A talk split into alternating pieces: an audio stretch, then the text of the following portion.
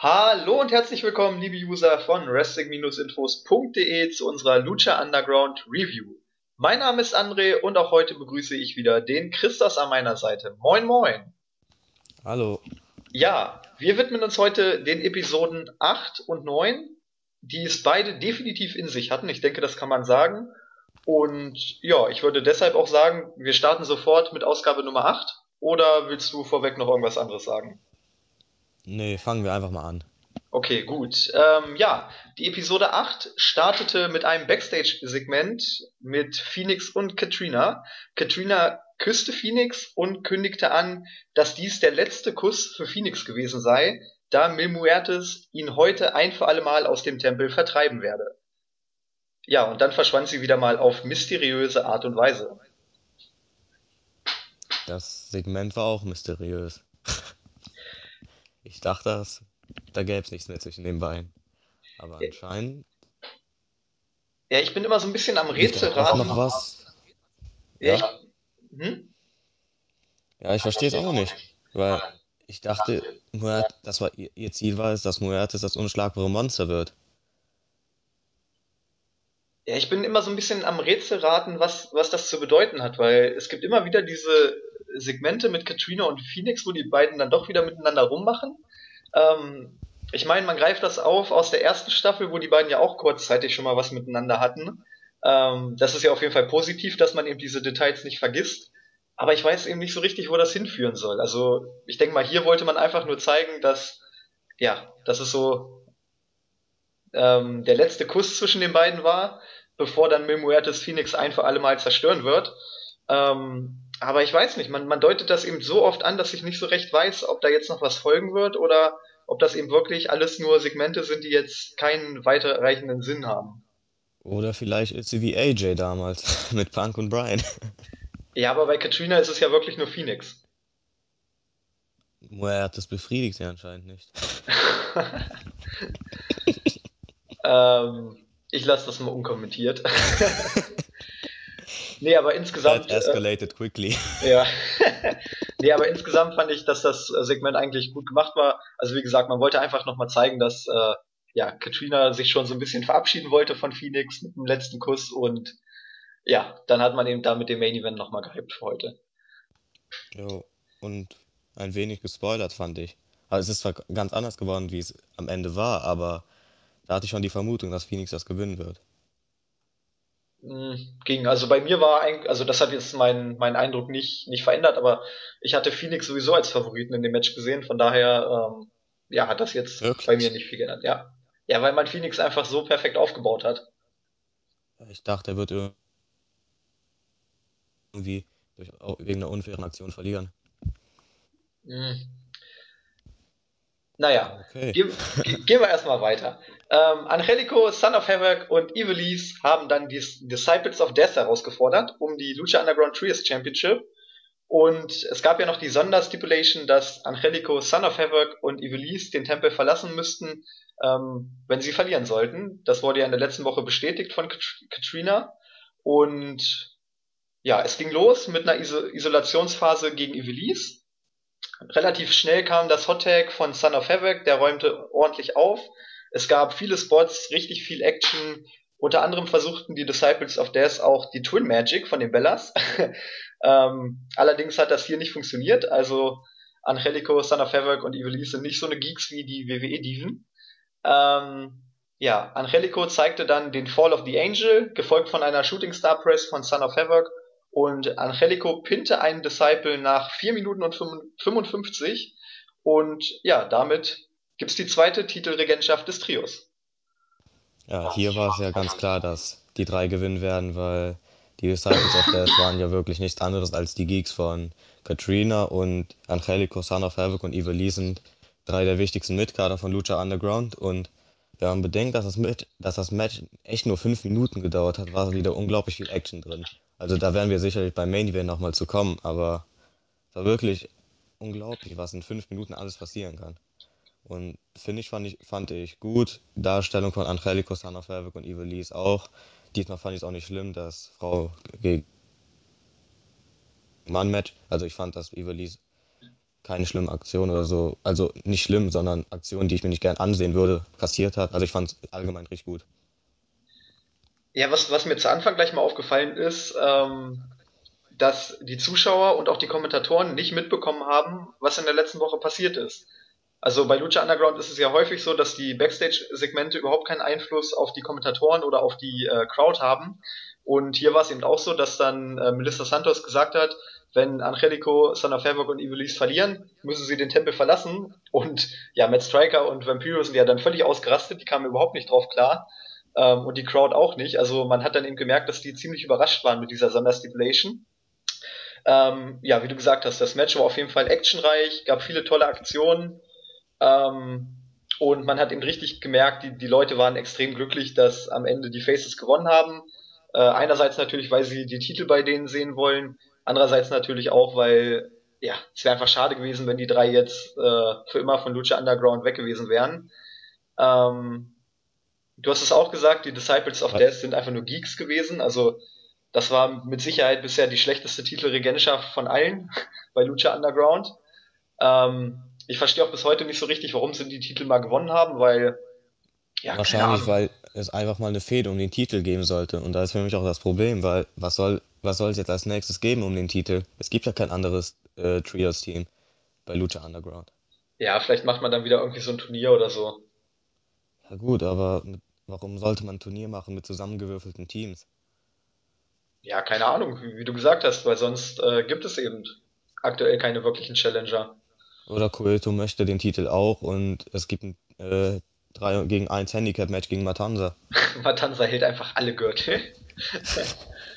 ähm, ja, ich, ich, ich weiß es nicht, muss man abwarten, aber wie gesagt, dass die Disciples of Death überhaupt die Titel gewonnen haben damals, ähm, ja, das hat sich mir nicht erschlossen und wenn man jetzt gerade auf die letzten Wochen mal zurückblickt, so richtig als würdige Champions sind, die, sind sie jetzt auch nicht aufgetreten, also Nee. Ja, man kann eigentlich. Die haben ja nicht mal eine eigene Seele gehabt. Nee, man, man kann also froh sein, dass äh, die Titel jetzt wieder zurückgewechselt sind. Mhm.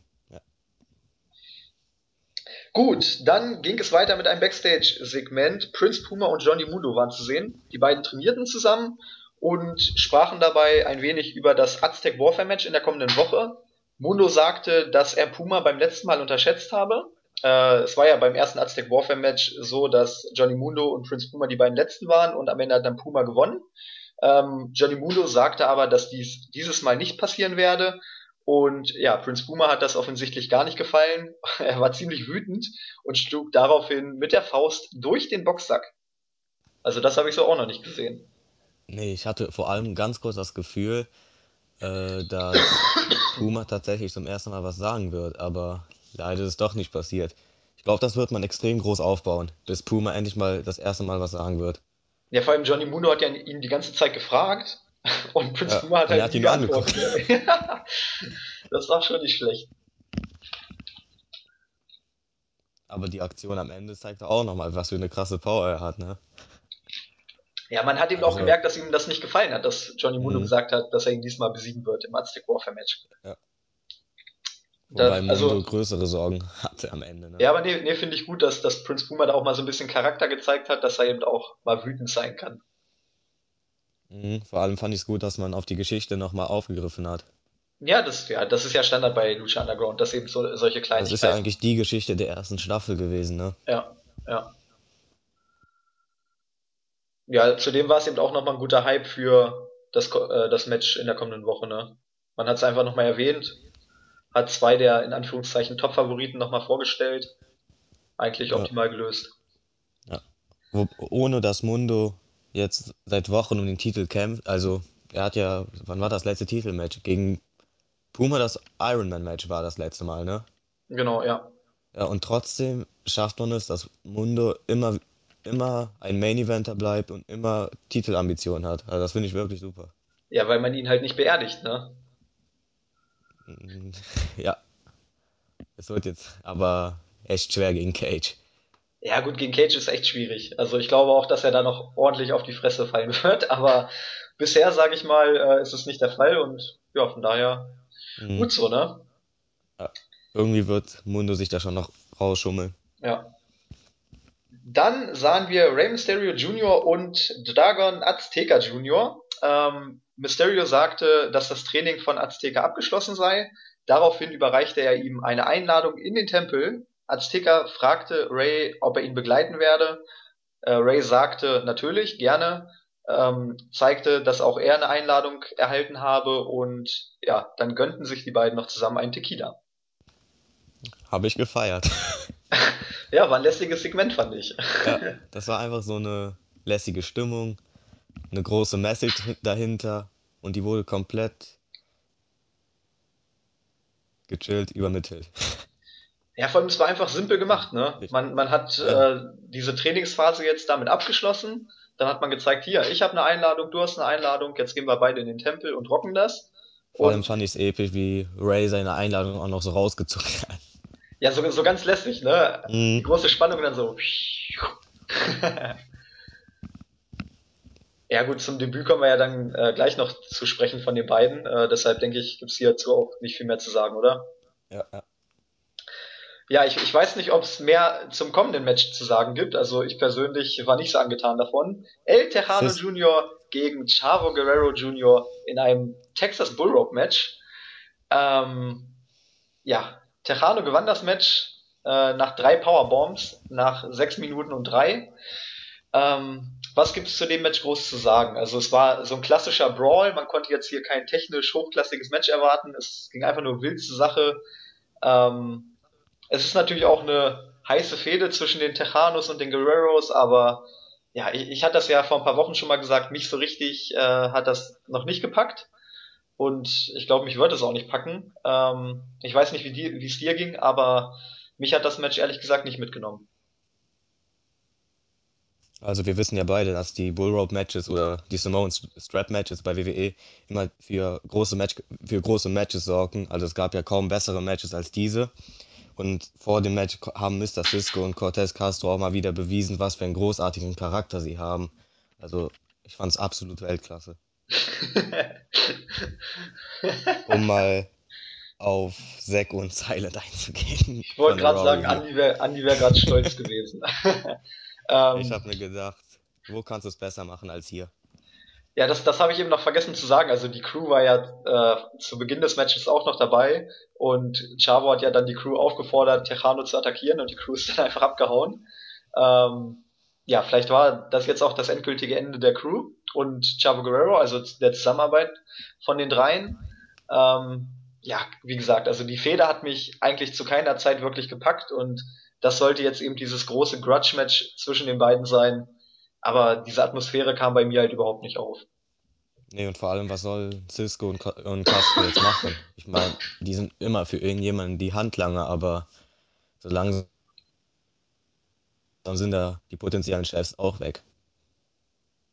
Vielleicht Mundo irgendwann noch. Also da ist der letzte, dem, bei dem ich es mir noch vorstellen könnte.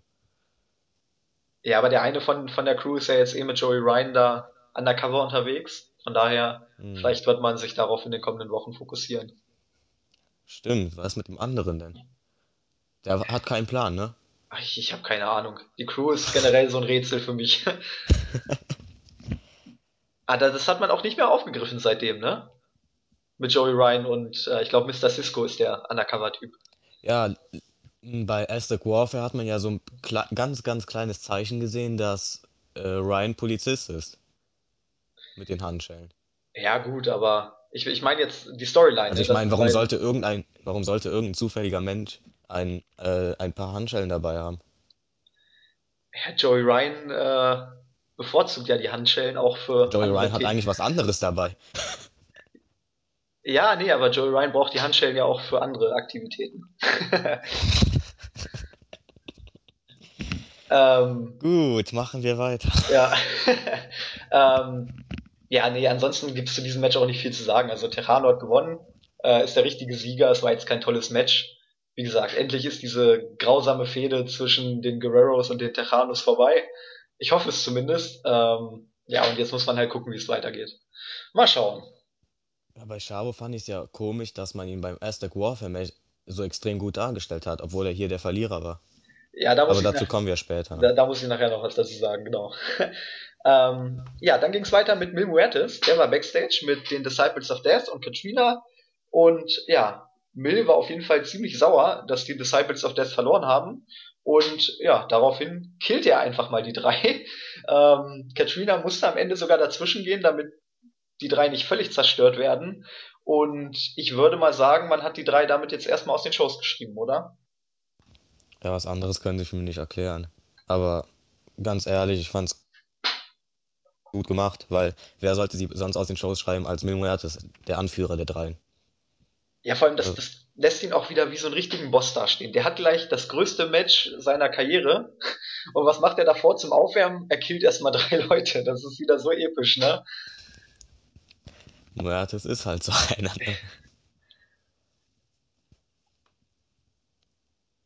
Ja, ansonsten gibt's, glaube ich, zu dem Segment nicht viel zu sagen, oder? nee, nee, wollte auch gerade sagen.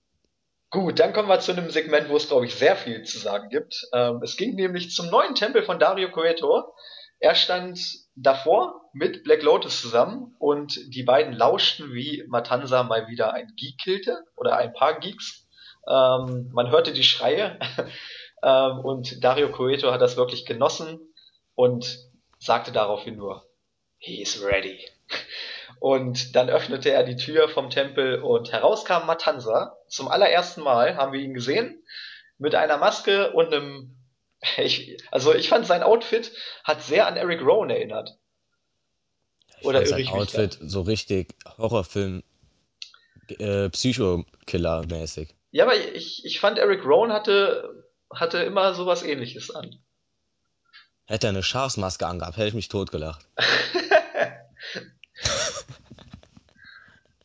Ja, ungefähr das gleiche Outfit ist es auf jeden Fall, aber bei Matanza hat man es halt auch noch gemacht, dass, dass er viel dreckiger ist, dass es noch ein bisschen abgerissener ist, also Ja, vor allem das Blut fand ich episch. Das Aber, Blut hat das nochmal richtig gut untermalt, fand ich. mh, aber so im Groben hast du, glaube ich, recht. Naja, auf jeden Fall hat äh, Dario Cueto dann angekündigt, dass sich die beiden aufmachen werden, um in den alten Tempel zurückzukehren und ja, den Tempel zurückzuerobern. Ähm, ich denke, ich auch mich, darauf können wir später noch eingehen, ähm, wenn wir zum Aztec Warfare Match kommen, oder? ja, weil ich mich aber frage, woher wissen die denn, dass der Tempel erobert wurde von jemand anderem?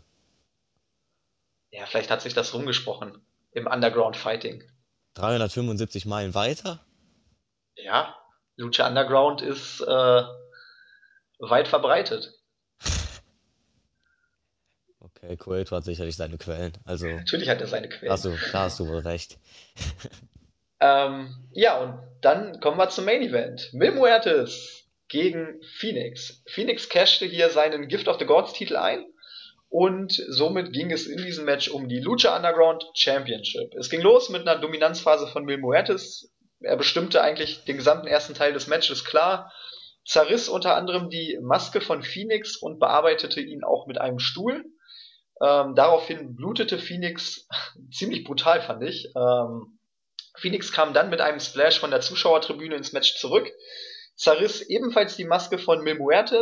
Beide killten sich dann in der Folgezeit mit etlichen kranken Moves, also ähm, da blieb kein Auge trocken. Mil blutete dann ebenfalls und am Ende wollte Mil Muertes den Flatliner zeigen, aber Phoenix konterte mit einem Cradle, der nach 13 Minuten und 15 zum Sieg führte und damit ist Phoenix jetzt der neue Lucha Underground Champion.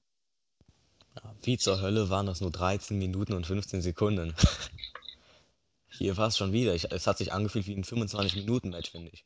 Weil hier wirklich eine miese Aktion nach der anderen äh, passierte und es war einfach Weltklasse, das Match. Also für mich waren es viereinviertel Sterne bis viereinhalb. Ja, vor allem, ich sag mal so, die ersten fünf Minuten ungefähr war eben diese Dominanzphase von Memuertes. Da ist ja noch nicht so viel passiert. Aber als dann Phoenix zurückkam mit diesem Splash von der Zuschauertribüne und dann, sage ich mal so, die Minuten von Minute sieben bis Minute zwölf ungefähr, da haben sich die beiden ja wirklich alles um die Ohren gehauen, was sie drauf haben. Also das war ja mal so sick, was die da teilweise an Moves ausgepackt haben. Das war wirklich unglaublich, fand ich.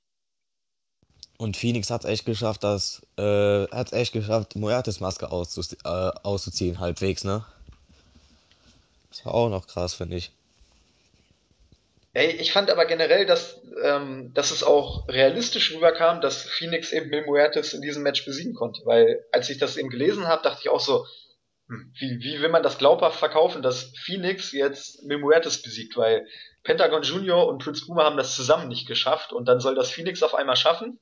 Ähm, aber jetzt, wo ich das Match eben gesehen habe, kann ich mir das sehr glaubhaft erklären, weil ja, Phoenix hat ihn ja wirklich mit brutalen Moves bearbeitet und da muss man ihm doch ganz klar sagen, die Moves waren besser als die von Pentagon und äh, Prince Puma. Also es war auf jeden Fall glaubhaft. Jetzt, wo du es erwähnt hast mit Jetzt, wo du es erwähnt hast, mit zuerst lesen. Ich habe mich so aufgeregt, weil ich habe die Folge erst am Sonntag gesehen. Und dann bin ich auf Facebook runtergescrollt und habe gelesen, dass Phoenix neuer Champion ist. Du weißt nicht, wie ich mich aufgeregt habe. ja. Weil ich, ich bin schon so aufgesprungen bei dem Pinfall, weil ich es nicht geglaubt habe. Aber wenn es ungespoilert gekommen wäre, wow. Ja, selber schuld, wenn du erst, geärgert. selber schuld, wenn du erst am Sonntag einschaltest. Shame on me. Das ist donnerstags immer das erste, was ich mache. Erstmal Lucha Underground gucken. Diesmal habe ich auch keine Ausrede gehabt, ne? Ich hatte ich Ferien. Ja, also du hast ja gesagt, vier, ein Viertel bis viereinhalb Sterne. Ich würde auch so vier, ein Viertel, denke ich mal, geben. Weil die ersten fünf Minuten waren eben so ein bisschen behäbig. Da war einfach Memorettes auch ein bisschen zu dominant, fand ich. Aber dann ab Minute sechs, sieben, ähm, ja, war das Match einfach nur fantastisch. Ja. Und Story wurde erzählt. Phoenix und nach dem Match ist ja auch noch was passiert. Ja, genau. Katrina hat ja dann verkündet, dass ähm, ja, Phoenix seine Lucha Underground Championship kommende Woche im Aztec Warfare Match verteidigen müsse. Und Phoenix werde dabei die Nummer 1 haben und Mil Muertes die Nummer 20. Und ja, damit ging die Show auf Air. Ähm, mach du erstmal, ich habe nämlich dann noch eine geile Theorie, aber das, also sag du erstmal deine Meinung dazu, dann komme ich. Ja, heißt das, dass ich keine Theorie habe? Nein, Spaß. Äh, ja, ich fand es halt auch wieder richtig gut, dass Katrina sozusagen die Regeln selber aufstellt. Es sollte eigentlich ja nicht um den Titel gehen. Jetzt, wo Moetes doch nicht mehr Champion ist, geht es doch um die Regeln, äh, um den Titel. Und ja, typisch Heel-Boss natürlich. Der Ernstheit muss als Nummer 1 reingehen und der Liebling, sage ich mal, als Nummer 20. Und da hatte ich schon das Gefühl, dass Matanza irgendwie kommen wird. Also es war wirklich nur ein Gefühl, keine Ahnung. Und ich hätte ich hätt gedacht, dass es zum Ende Phoenix gegen Muertes sein wird und Matanza dann irgendwie reinkommen wird, ein, Sta gibt zwischen Muertes und Matanza und irgendwie Phoenix wieder durch einen Roll-Up gewinnt, aber ist am Ende doch ganz anders geworden. So, jetzt will ich mal gerne deine Theorie hören. Genau, die, die Tappings für Aztec Warfare 2 waren im Dezember. Und was war im Januar? Ende Januar? Bei WWE? Der Royal Rumble? Genau. Und Phoenix musste im Aztec Warfare Match zum ersten Mal oder als, als erster die Championship verteidigen und hatte dabei die Nummer 1. Was ist beim Royal Rumble passiert? Hunter ist als 30 gekommen. Ja, aber Roman Reigns musste auch den Titel verteidigen und hatte auch die Nummer 1. Also, ich glaube, da hat die WWE mal schön bei Lucha Underground abgeguckt. Würde ich mal Hätte aber Dari Cueto als, 30, als 20 kommen müssen. Ja, aber es, ist, es würde auf jeden Fall Sinn machen, ne, dass sie sich das abgeguckt haben, weil, wie gesagt, die Tappings waren ja, im Dezember. Das, aber ähm, ich meine, Vince interessiert sich nicht mal, was bei NXT passiert. Warum sollte er sich interessieren, was bei Lucha Underground passiert? Ja, vielleicht hat man ihm das ja vorgeschlagen. Man, man hat ja vielleicht nicht gesagt, hier, dass es bei Lucha Underground passiert, aber vielleicht hat ihm irgendwer die Idee vorgeschlagen, vielleicht Hunter oder so. Und Vince fand die gut und hat gesagt, oh, das machen wir. Also ich würde es Hunter zumindest zutrauen, dass er eben Lucha Underground auch mal verfolgt, nebenbei. Ja, The Rock ist ja großer Fan, ne? Ja, deshalb sage ich ja, ich, ich kann mir zumindest vorstellen, dass Ach, er da mal Vielleicht hat Rocky Vince angerufen. ähm, keine Ahnung, also da ist ja, schon das ein Verschwörungstheoretiker, ne?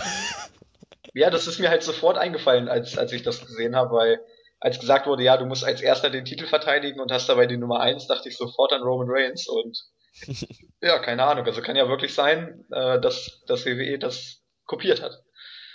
Aber gut. Ähm, ja, zum Abschluss noch dein Fazit zur Episode Nummer 8. Ich fand's, ich fand die insgesamt besser als die davor die Woche und da habe ich ja 9,5 Punkte gegeben, deswegen ja, 10 von 10, auch wegen, auch wenn Tejano gegen Chavo in der Show war. Ich fand das Match für ihr, deren Verhältnisse nicht schlecht. Ich fand es sogar unterhaltsam. Und insgesamt war einfach extrem viel Action drin. Stories wurden erzählt, wurde alles super äh, fortgeführt. Und dieser letzte Titelwechsel im Main Event war halt auch mega awesome. Deswegen von mir 10 von 10.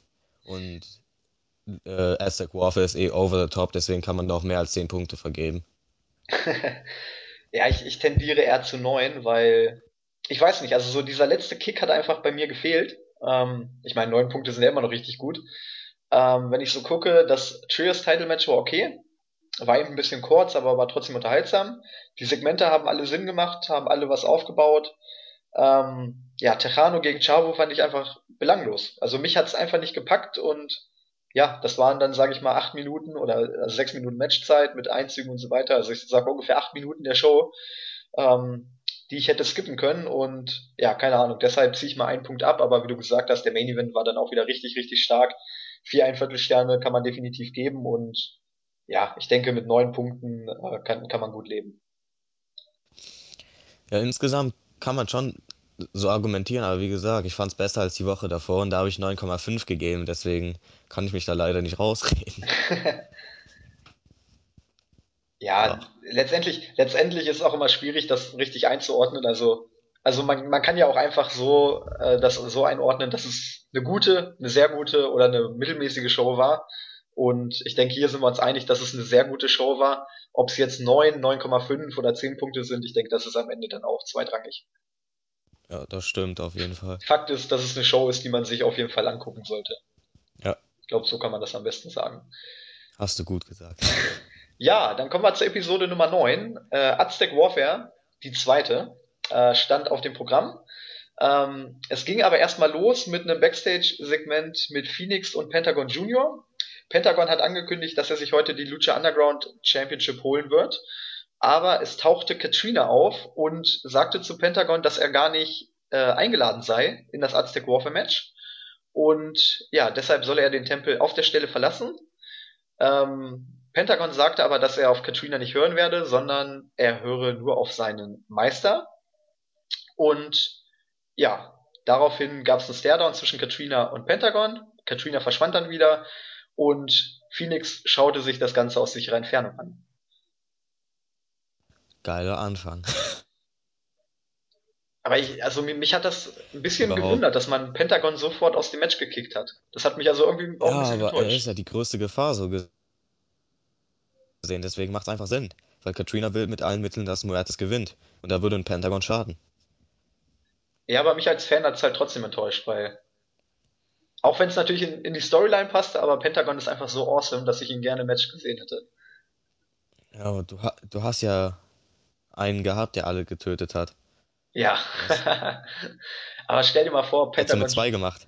Ja, Pentagon Junior und, und äh, Matanza hätten dann irgendwie einen Staredown gehabt oder hätten, wären aufeinander, wären aufeinander getroffen oder so. Das kann ja noch. Ja, es, es muss einfach noch kommen. Passieren. Es muss einfach. Ich bin eh gespannt, was jetzt alles passiert, weil Matanza als Champion ist ja nichts Übliches, ne? Ja, man hat man hat's generell, man hat's generell mit der Show perfekt hinbekommen, äh, ja, im Main Event so viele neue Optionen zu schaffen. Also du hast ja nicht nur Matanza, sondern Ray hast du noch dazu bekommen, dann hast du Dragon Azteca dazu äh, bekommen. Keine Ahnung, also ich glaube auf jeden Fall, dass man in Zukunft da viele frische äh, Paarungen hat. Ja, du hast ja sowieso schon sechs, sieben Main Event und mit den zwei, mit den drei neuen hast du jetzt nochmal mehr, ne? Ja, deshalb sage ich ja, also das Problem ist halt, dass du bei den alten Paarungen, die hast du mittlerweile alle schon so ein bisschen durchgehabt. Aber jetzt mit Ray, mit Matanza und äh, Dragon Azteca kannst du eigentlich ganz viel anfangen. Und das sind auch drei Leute, die alle das Potenzial haben, um, um im Main Event zu stehen. Von daher, ja, keine Ahnung. Also ich finde das Dragon Azteca hat ja auf Cueto eh abgesehen, ne? Ja, wobei bei Dragon Azteca habe ich aber auf jeden Fall noch eine, eine kleine Kritik. Das bezieht sich nämlich auch wieder darauf, dass die Crowd und die Kommentatoren nicht wissen, was äh, in den Backstage-Segmenten passiert, weil ähm, du hast halt gemerkt, als er reinkam, die Leute haben sich so ein bisschen angeguckt, so nach dem Motto, hm, wer ist das denn? Also die konnten den halt überhaupt nicht zuordnen. Und dadurch, dass die Kommentatoren eben auch nicht äh, die Backstage-Segmente kennen mit Ray, ähm, ja, konnten die ihn auch nicht overbringen. Also das fand ich, fand ich so ein bisschen scheiße, aber das ist eben die Philosophie von Lucha Underground. Mhm. Ja, ich verstehe, was du meinst. Aber Dragon Azteca hat sich ja direkt beliebt gemacht, als er jeden Fan abgeklatscht hat bei seinem Entrance. ja, man muss die Nähe gleich zu den Fans suchen. Ne? So macht man's Roman Reigns. Das ist gerade bitter, dass du Dragon Azteca mit Roman Reigns vergleichst. Nee, Dragon Azteca sollte ein Vorbild sein für Roman Reigns. Denn er hat es geschafft, ohne dass ihn irgendjemand kennt, komplett äh, bejubelt zu werden, während Roman Reigns es nicht schafft, obwohl man ihn kennt. Obwohl, das ist vielleicht auch ein Grund, warum er ihn ausbuht. Richtig, richtig. Red Schwachsinn. ja. Egal, dann kommen wir einfach mal zum Aztec Warfare Match, ne? Genau, Aztec Warfare. Es ging los mit Phoenix mit der Nummer 1, hatten wir schon gesagt. Und unter großem Jubel kam mit der Nummer 2 Rey Mysterio raus. Also gleich mal ein richtig geiles Matchup zu Beginn. Ähm, die Crowd ging richtig steil auf Ray. Also ich würde fast sagen, dass Ray mit Ausnahme von Dario Cueto den größten Pop bekommen hat. Von allen. Ähm, ja, die Nummer 3 war King Cuerno. Achenes kam auch noch. Sollen wir nicht lieber Step for Step ja, also? Ich, Oder sollen wir direkt alles auf einmal sagen? Ist mir eigentlich relativ egal. Also wir können erstmal anfangen mit, mit Ray, Phoenix, äh, King Cuerno. Und Achenes war, glaube ich, dann die erste Eliminierung ähm, von Ray nach dem 619. Und ja, King Cuerno ist wenig später dann rausgeflogen, auch wieder durch Ray eliminiert, äh, mit einem Armbreaker. Also schön, dass Ray das auch. Das fand ich richtig enttäuschend irgendwie. Ja, gut, das, ja, stimmt weil, eigentlich schon, ne? Weil King weil King Cuerno, der so viel einsteckt in, der, in seiner ganzen Karriere und er fliegt jetzt nach einem Cross-Armbreaker raus und er hat ja sofort aufgegeben sogar. Ja, ja, vor allem, das ist ja nicht mal der Finisher von Ray, ne? Mhm. Also das er hat ja einen 619, er hat einen Frog Splash, er hat einen normalen Splash und dann gibt er einen Cross-Armbreaker auf. Ja, das fand ich auch ein bisschen enttäuschend. Da ist als ob irgendjemand bei einem Bärhack aufgeben würde, obwohl es nicht mal sein Finisher ist, obwohl er ihn noch niemals gezeigt hat. Ja, vor allem King Cuerno wurde halt auch in den letzten Wochen so stark dargestellt in dieser Mini-Fehde mit Phoenix. Und ich meine, guck mal, er hat Phoenix ja sogar besiegt, ne? Ja. Ähm, ja, und dann verliert er halt so schnell nach seinem Auftritt oder nachdem er reinkam äh, im Cross Armbreaker, also ja. Also ich fand, er war die perfekte Wahl für die drei, weil als Ray kam, by the way, da hatte ich so einen kleinen Markout, weil ich freue mich einfach, Ray bei, äh, bei Lucha Underground zu sehen. Der Moment war perfekt, wie die Crowd reagiert hat, wie Phoenix im Ring war und ihm Respekt gezollt hat. Es war wirklich perfekt. Und Cuerno ist halt der Typ, der ist genau Gegenteil von Phoenix. Er hat ihm, er hatte so viel Respekt vor Ray und Cuerno ist es scheißegal, dass es Ray Mysterio ist. Er will einfach gewinnen. Also bis dahin fand ich es wirklich Weltklasse. Und mit Achenes hat man halt einen Jobber drin gehabt, der ein, zwei Spots zeigen hätte können. Ray hat ihn dafür aber schnell rausgeworfen. Also bis dahin fand ich es eigentlich super. Bis zur Eliminierung, das war halt der erste ganz kleine Kritikpunkt, aber gut. Was willst du machen? Ja, gut, Achenes, kann nicht alles perfekt laufen. Achenes war halt nur da, damit Ray gleich mal 619 auspacken konnte, wenn man ehrlich ist. Ja. ähm, ja, dann ging es weiter. Johnny Mundo kam mit der Nummer 5. Die Nummer 6 war Joey Ryan, aber der hatte gar nicht vor, in den Ring zu kommen, sondern er das war so awesome, äh, ne? fesselte sich ja sofort an die Zuschauerbalustrade. Äh, ähm, ja, die Nummer 7 war ja, Prince Puma. Das ist zum einen, ja, das mit Joey Ryan nochmal kurz, das ist zum einen so genial, weil man kann ihn nicht pinnen. Du kannst so gesehen nicht rausfliegen, aber also du, kann, du kannst doch nicht gewinnen. anderen ist auch so dumm. Es ist auch so dumm, ja, du kannst nicht gewinnen und du kriegst einen Schlag nach dem anderen ab. Wenn, es hätte sein können, dass sich 20, äh, 19 Leute jetzt vor dir stellen und dich die ganze Zeit verprügeln. Willst du lieber sterben oder willst du das Match gewinnen? Ja, vor allem später wurde es ihm dann ja auch noch zum Verhängnis. Mhm. ähm, er konnte nämlich vor Matanza nicht flüchten, aber ja, Matanza hätte ihn so oder so gekillt. Ähm, ja, dann, äh, genau, Johnny Mundo wurde durch Prince Puma eliminiert nach einer äh, Standing Shooting Star Press. Ähm, jetzt muss ich kurz gucken. Da genau. Ja, noch was da. ja, willst du dazu noch was sagen? Erstmal noch Jack Evans. Genau, genau, genau. Das wollte Äh. ich jetzt nämlich sagen, dass äh, Jack Evans, Taya und Cage in der Zwischenzeit reingekommen waren. Ähm, ja, Cage und Johnny Mundo natürlich sind sofort wieder aufeinander losgegangen, haben es richtig krachen gelassen. Ähm, dann gab es natürlich auch wieder eine Situation mit Taya und Cage und Matt Striker hat mal wieder den Spruch des Jahres rausgehauen. Ich weiß nicht, ob du den mitbekommen hast. Nee, zum Glück anscheinend nicht. Don't feel sorry for her. Also man sollte kein Mitleid mit der Frau haben, weil sie von Cage verprügelt wird. ähm, okay. Ähm, Die hassen ja. sich alle.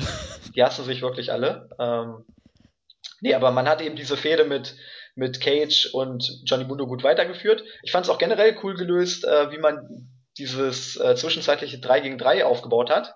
Mit äh, Phoenix, Ray und Prince Puma gegen ähm, Johnny Mundo, Jack Evans und Taya. Taya. Genau. Ja, ich fand es auch lustig, wie sie da zwischenzeitlich die 3 gegen 1 Aktion hatten. Also die Faces gegen äh, nur gegen Jack Evans. Also das ist ja eigentlich eine komplette Heal-Aktion und dann zeigen es auf einmal die drei Babyfaces, ne? Und Mundo zeigt sich, äh, Mundo wartet da draußen, auf einmal kommt Taya und dann warten sie immer noch ein bisschen und erst dann gehen sie rein und helfen.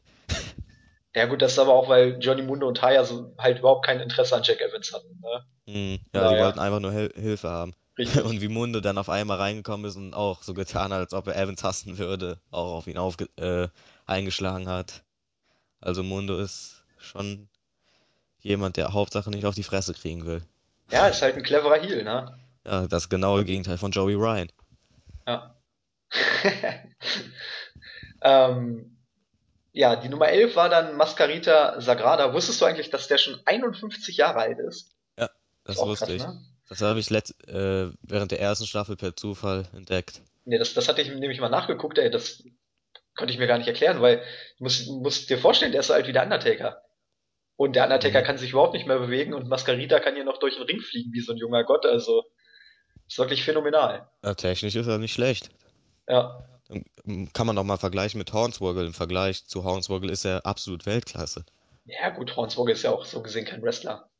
Nee, aber er war im Ring und hat die Cruiserweight Championship gewonnen. Ja, das, das ist bis heute traurig. Wie er sich abgefeiert hat vor JBL da. Ich werde das nicht vergessen, einfach. Leider.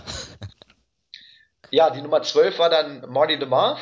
Ähm, der wurde auch relativ schnell durch Rey Mysterio wieder eliminiert nach einem Top Rope Splash. Ähm, dann wurde auch Mascarita Sagrada eliminiert durch Chavo Guerrero, der als Nummer 15, 15. reinkam. Genau, in der Zwischenzeit kam dann auch noch Drago mit der 13 und The Mac mit der 14. Ähm, hier ist mir noch aufgefallen, dass man zwischen Marty DeMarth und The Mac eigentlich überhaupt nichts aufgebaut hat oder weitergeführt hat, weil Nee, Mac hat ihm einfach nur einen Stunner gegeben nach ja, Match. das war aber schon nach, genau, nach der Eliminierung, ne? Mhm. Ähm, ja, das Ja, hat mich ein bisschen, bisschen gewundert, weil man hat ja in den letzten Wochen immer wieder diese Fehde mit Sexy Star dann auch äh, in den Vordergrund gerückt. Und ja, hier hat man es halt wirklich überhaupt nicht aufgegriffen. Das hat mich ein bisschen gewundert. Ähm, Ich habe auch fest damit gerechnet, dass nach Marty the Moth Sexy Star rauskommen wird. Ja. Ja, da, da Ähm, gab es eben wirklich überhaupt nichts. Ne? Da gab es diesen, diesen Stunner Ja. und das war's eigentlich. Also das hat mich eben auch ein bisschen gewundert. Ja, und bevor wir es vergessen, was halt auch noch erwähnenswert ist, ist äh, die Cage, äh, Cage gegen Johnny Mundo Action. Weil das haben wir fast gar nicht erwähnt, ne? Dass diese Story von Johnny Mundo mit Alberto El Patron wieder aufgegriffen wurde. Also der Wurf durch das Büro. Aber Cage ist nicht Alberto. Cage doesn't give a fuck einfach. Ja, Er ja, steht das, einfach direkt danach ich, auf. ich, ich wollte gerade sagen, das war ja fast schon No-Selling, was er gemacht hat, ne? Mhm. Also das war Ja. echt krass. Er ist durch das Fenster geworfen worden und fünf Sekunden st- später stand er wieder und hat sie alle verprügelt. Ja, aber ich finde, man, man darf das auch nicht übertreiben, weil da, dadurch nimmst du halt diesen Spots ein bisschen den Impact, ne? Also, Ja, ich, ich finde, den Spot, äh, dem Spot kannst du den Impact nicht nehmen, weil El Patron schon dadurch geschädigt wurde und er ist halt einer der etabliertesten Männer gewesen bei Lucha Underground. Es hat einfach nur noch Cage gestärkt, finde ich. ja, schon, aber ich, ich glaube, das, das hatten wir auch bei WhatsApp schon mal besprochen, dass irgendwann kommt halt dieser Punkt, da kannst du dann auch so eine Fehde nicht mehr steigern. Also gerade jetzt, wie, wie Cage dann auch eliminiert wurde, das war ja nämlich dann die, die sechste Eliminierung äh, durch Taya. Ähm, Mundo hat ja Cage, ich weiß gar nicht, war das ein Betonstein oder Ja, das war ein Betonstein, Irgendwas hat er ihm Cage vor den- damals gegen The Mac gewonnen hat. genau, hat er ihm vor den Kopf geballert und ich weiß nicht, also irg irgendwo wird es dann auch zu viel, finde ich, oder? Ja, es wird irgendwann mal ein Deathmatch geben, haben wir ja gesagt. Ja, muss es nämlich, weil wie willst du denn jetzt noch ein Singles-Match zwischen den beiden aufziehen? Also das muss dann so ein richtiges Nee, brutales das ist, Match glaube ich, auch nicht der Plan.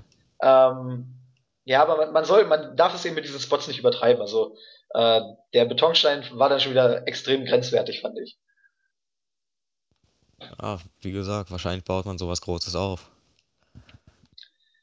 Ja, Taya wurde dann als siebte eliminiert durch Phoenix nach einem German Suplex. Ähm, dann kam PJ Black mit der Nummer 16 und Aerostar mit der Nummer 17. Es entwickelte sich dann so ein klassisches Tag Team Match zwischen Aerostar und, ähm, und Drago. Auf der einen Seite und PJ Black und Jack Evans auf der anderen Seite. Die fehlen ja auch schon länger miteinander.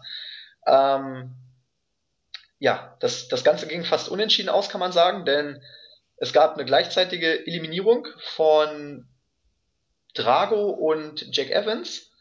Ähm, Aerostar pinte nämlich Jack Evans nach einem Top Rope Canadian Destroyer und PJ Black pinte Drago nach einem, ich, ich weiß gar nicht mehr, was war das, irgendein Cutter oder so, ne? Äh, also im Bericht steht Inverted Crucifix Cutter. Genau, ja. Ähm, ein Cutter, ja, gibt eigentlich nicht viel dazu zu sagen. Also da hat man eben einfach diese Tag-Team-Fehde nochmal in den Vordergrund gerückt. Und, Ja, und es gab ich, kein Ende. genau, ich, ich fand es auch cool, dass man das eben so in Anführungszeichen mit dem Unentschieden gelöst hat, dass beide gleichzeitig einen Pinfall äh, geholt haben. Ähm, ja, war eigentlich ganz cool gelöst. Ja, und was auch geil war, war, dass sie einfach die ganze Zeit in, in der Zuschauermenge gekämpft haben. Ja. Ja, dann kam mit der Nummer 18 Dragon Azteca Jr., mit der Nummer 19 El Tejano Jr. Ähm, Tejano hat dann auch PJ Black eliminiert nach einer Sit-Out Powerbomb. Und dann kam mit der Nummer 20 Mil Muertes. Und ja, alle stellten sich jetzt darauf ein, dass Mil alle killen würde. Aber dem war nicht so, denn aus den Zuschauern heraus kam Pentagon Jr. Er attackierte Mil Muertes mit einem Stuhl, schlug vier, fünf, sechs, sieben Mal auf ihn ein, rollte ihn dann zurück in den Ring, wo Rey Mysterio das Ganze ausnutzte. Er zeigte nämlich einen Top Rope Splash und Mysterio und Prince Puma pinnten dann zusammen Mil Muertes, der also nach nicht mal 30 Sekunden im Match eliminiert wurde. Das war schon so ein kleiner Markout, oder? Äh, auf jeden Fall. Also ich habe eher, wie gesagt, ich habe gedacht, dass Pentagon am Ende eingreifen würden und nicht direkt am Anfang. Weil das fandst du ja auch nicht gut am Ende, dass Muertes so schwach dargestellt wurde für seine Verhältnisse, ne?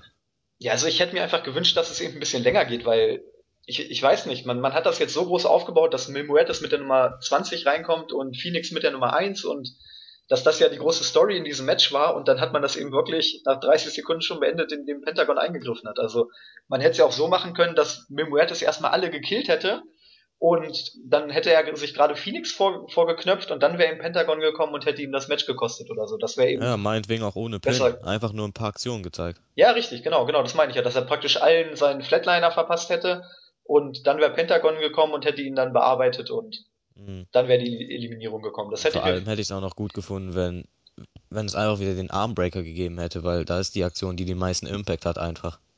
Ja, oder zumindest ein paar mehr Finisher. Also, ich meine, das war der Top Rope Splash von Ray, aber das ist jetzt auch kein Todesfinisher, ne?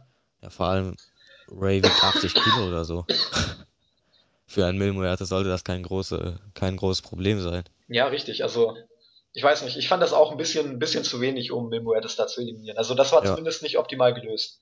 Und was für mich das größte Problem war, war halt, dass Pentagon anscheinend Angst hatte vor Mil Muertes am Ende. Also nachdem er eliminiert wurde, ist Muertes ja aufgestanden, wollte Pentagon killen und auf einmal hatte er anscheinend Angst, also so sah sein Gesichtsausdruck zumindest aus, und er ist weggerannt. Ich dachte, sein Gimmick ist Zero Miedo. Keine Ja, das, das fand ich auch nicht optimal gelöst. Also, Das ist das ähm, Einzige, was mich wirklich gestört hat, weil ich nicht gut fand bei erster Kurve. Ja, ich, ich meine, weglaufen ist ja okay, wenn er aber so halt dann den Gesichtsausdruck Ja, wenn er so einen hätte. Badass-Gesichtsausdruck Genau, genau, so nach dem Motto, tja, jetzt habe ich dich da in die Niederlage reingeritten. Ähm, dann hätte ich das noch verstanden, aber er hat halt wirklich diesen ängstlichen äh, Gesichtsausdruck gehabt. Und ja, das hat ihm wirklich nicht zu seinem Charakter gepasst. Also das fand ich ein bisschen schade. Das hätte man, denke ich, noch anders lösen können. Ähm, ja, aber letztendlich wird es da zu einer Fehde zwischen Mil Muertes und Pentagon Junior jetzt kommen. Und das ist ja auch Katrina und? Vampiro waren ja auch noch, hatten ja Genau, auch noch ihre Konfrontation. genau. Mil Muertes War hat ja dann ziemlich cool. Pentagon Junior gejagt aus der Halle. Und wie du gesagt hast, äh, Katrina hat sich dann äh, Vampiro, Vampiro vorgenommen und hat ihm zwei, drei Backpfeifen verpasst. Und während die beiden einen Staredown hatten, lief die Uhr zum 21. Mal runter und es kam zur großen Rückkehr von Dario Cueto. Alter Falter Yeah. wollte, ey, wie wurde dieser Typ abgefeiert? Also ich habe Ja, selten, sol ich habe selten solche Reaktionen gehört. Das war ja unfassbar. Ja, sie wissen, was sie an, an dem haben. Die, die haben wirklich so getan, als ob der Messias zurück ist. Und der Messias war zurück. Genau, das war ja meine Antwort, als ich damals gesagt habe. Ja, auf jeden Fall hat dann Dario gut. Ja, auf jeden Fall hat dann Dario Cueto angekündigt, dass es 21 Leute in diesem Match geben würde, denn die Nummer 21 sei sein Bruder, das Monster, Matanza Cueto. Und damit kam es zum großen Debüt von Matanza. Er kam zum Ring. Wie wir schon vermutet haben, der Typ ist tatsächlich breiter als groß. ähm, ja, Matanza kam zum Ring. Alle anderen haben aufgehört zu kämpfen, haben sich einfach nur diesen Typen angeguckt. Und ja, von da an begann die Matanza, die Matanza-Show. Ich denke, das muss man ganz klar sagen. Ähm, und auch jetzt nochmal kleiner Shoot in Richtung WWE. Also ernsthaft, da fragen sich die Leute, warum Roman Reigns nicht over ist. Aber guck dir mal an, was Matanza hier gemacht hat. Also einfacher kommst du nicht over. Matanza ist in den Ring gegangen und hat einfach jeden gekillt. Und die Fans sind richtig steil gegangen. So einfach ist, ist Wrestling Booking. Dass man das bei Roman Ja, Reigns nicht das, hinbekommt. da, das feiert man aber auch nicht bei jedem ab. Okay, bei Brock Lesnar könnte ich mir das auch stundenlang angucken. Aber Brock Lesnar ist auch der Einzige. Neben Matanza. Ich habe auch so gedacht, warum, warum hätte man nicht Brock Lesnar verpflichten können als Matanza? Weil Brock hat die Lesnar kann, Chance gehabt letztes Jahr, ne? ja. Ja gut, Aber aber ich glaube Brock Lesnar, ich glaube Brock Lesnar kostet mehr als alle anderen Superstars zusammen bei Lucha Ja, und man hat ja so schon genug Schulden. Ja. Nee, aber auf jeden Fall, Matanza hat sich dann ein nach dem anderen vorgeknöpft. Die erste Eliminierung war gleich mal Phoenix, also der amtierende Champion, ähm, nach einem Spinning Power Slam. Dann wurde The Mag eliminiert nach einem German Suplex. Dann wurde Aerostar eliminiert nach einem Deadlift German Suplex. Dann El Tejano nach einer Sit-Out Powerbomb, also hat er ihm da sogar noch den Finisher geklaut. Dann ähm, gab es den witzigen Spot mit Joey Ryan. Ähm, Joey Ryan hat sich ja ans Absperrgitter gefesselt und Matanza hat gar nicht erst versucht, die, die Handschellen zu lösen, sondern er hat einfach das gesamte Gitter mit rausgerissen. Fand ich auch nicht so schlecht. Ähm, Im Ring hat der Joey Ryan dann ja eine Gut-Wrench Suplex-Serie verpasst. Also, ich glaube, drei oder vier Stück hintereinander, bevor er ihn dann gepinnt hat. Suplex Ähm, City ist auch in Lucha Underground angekommen. ja. Dann äh, hat er sich Dragon Azteca vorgenommen. Azteca war auch der Erste, der wenigstens mal ein paar Aktionen gegen Matanza zeigen konnte, aber Matanza hat die natürlich eiskalt no, no gesellt. Ähm, und obwohl Dragon Azteca halt ein bisschen größer war als Matanza, meine Fresse war das ein mieser Chokeslam. Also ich habe selten einen geileren Chokeslam von so einer kleinen Person gesehen. Weil es noch keine Person gab, die breiter als groß ist. Ja, also das war wirklich unfassbar.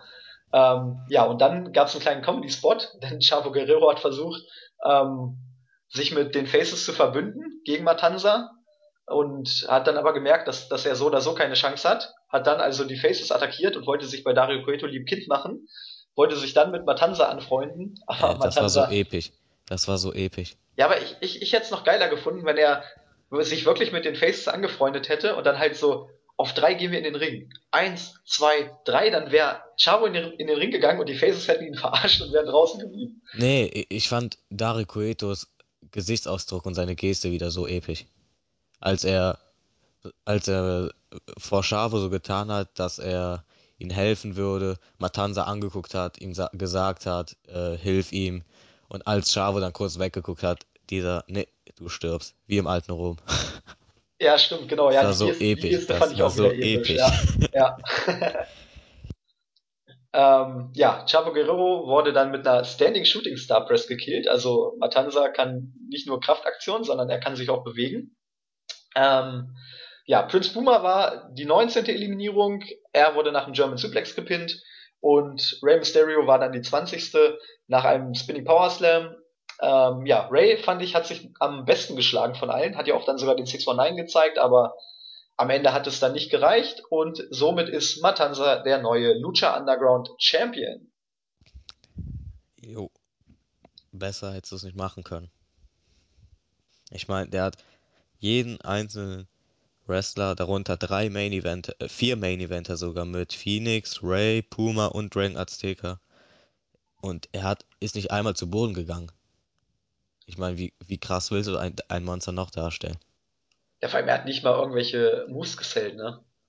Ja, den 619 ein bisschen. Da war er, ist er ins, äh, ist er ein bisschen ins Taumeln gekommen. Ja, aber er ist ja nicht mal umgefallen. Das meine ich. Also er Nee, hat da, keinen Bump nee, genommen. die Hurricane Run hat er ausgekontert Ja, sofort. ja. Ja. Das, das krankeste Monster, was es gibt.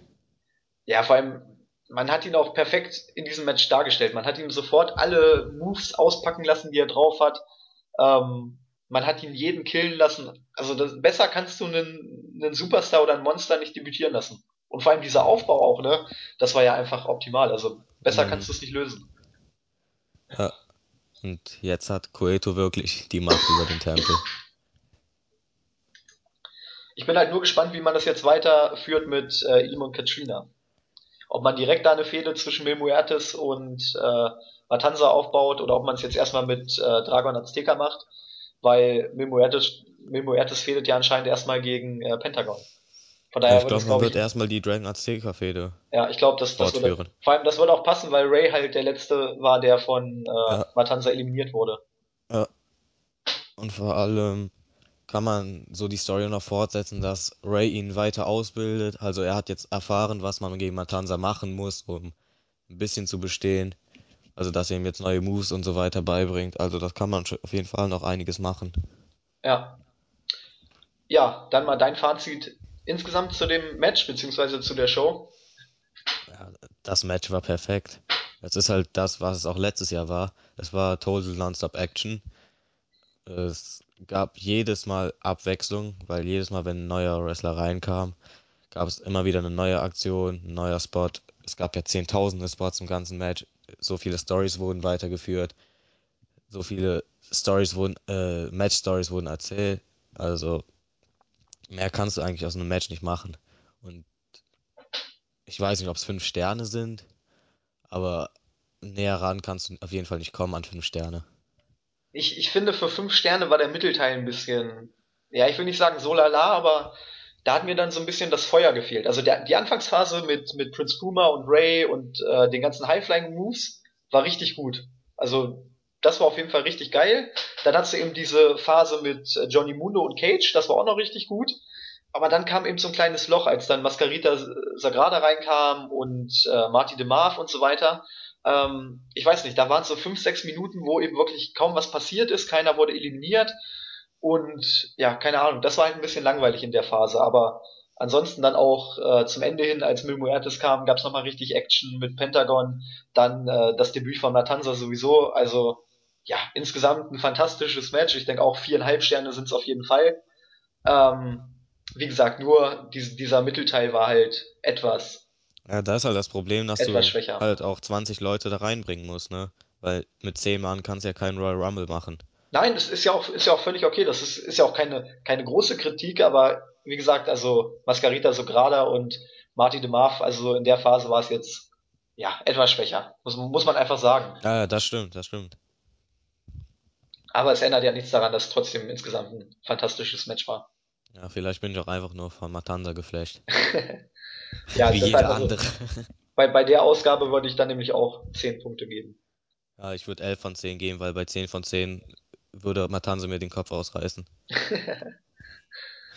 Ein Bonuspunkt für Matanza. Ja. Ja, gut. Ähm, dann sind wir am Ende unserer heutigen Review. Willst du noch Jo. irgendwas sagen? Irgendwen grüßen? Äh, ah, ich habe mir vorgenommen, diesmal eine Liste zu schreiben, wen ich grüßen wollte. Verdammt. Äh, ich grüße dann. Moment, mit wem habe ich heute noch mal über Lucha Underground geschrieben? Den Razor, den Grollenflo, The Scorpion, also alle von Bord, äh, mit denen ich heute über Lucha geschrieben habe. Den Eagle Whiskey, der nur 6,5 Punkte gegeben hat für Aztec Warfare. Der hat ein paar Kritikpunkte gefunden. Und ja, Zack und Silent wegen dieser fantastischen Raw Review. Claudio und Khan von der NXT Review. Und ja, das war's, glaube ich.